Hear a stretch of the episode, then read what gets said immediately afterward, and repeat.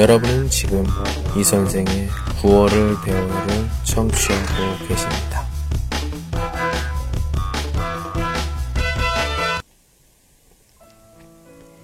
기분 좋은 사람. 살아가는데 기분을 좋게 하는 그런 사람이 있습니다.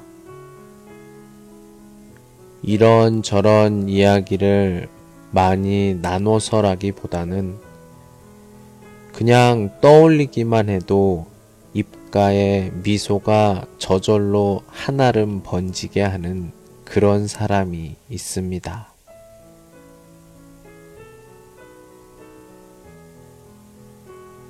가끔 안부를 묻고 가끔 요즘 살기가 어떠냐고 흘러가는 말처럼 건네줘도 어쩐지 부담이 없고 괜시리 마음이 끌리는 사람이 있습니다. 그 사람은 꼭 가진 게 많아서도 아니고 무엇을 나눠줘서도 아니며 언제나 마음을 편안하게 해주는 그런 사람입니다. 커피 한 잔을 마시며 마음을 내려놓고 싶고 감춤 없이 내 안의 고통까지 보여줄 수 있는 사람. 그 사람은 심장이 따뜻한가 봅니다.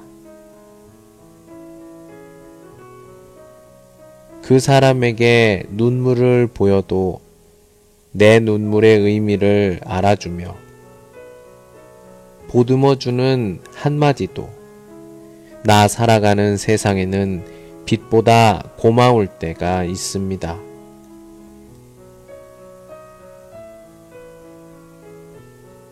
다가가고 싶을 때 다가오도록 항상 마음을 열어놓는 사람. 그 사람이 내 가까이에 있음은 나 사는 세상의 보람이고 은혜입니다.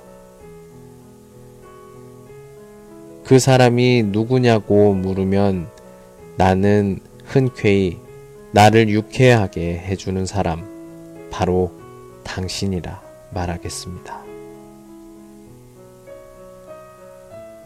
당신은 언제나 그렇게 내 곁에 머물러 있으면서 나에겐 기분 좋은 사람입니다. 당신과 마시는 차 한 잔엔 인생에 아름다운 에너지가 있고 행복의 에너지가 넘쳐 흐릅니다. 당신은 세상에서 제일 기분 좋은 사람입니다.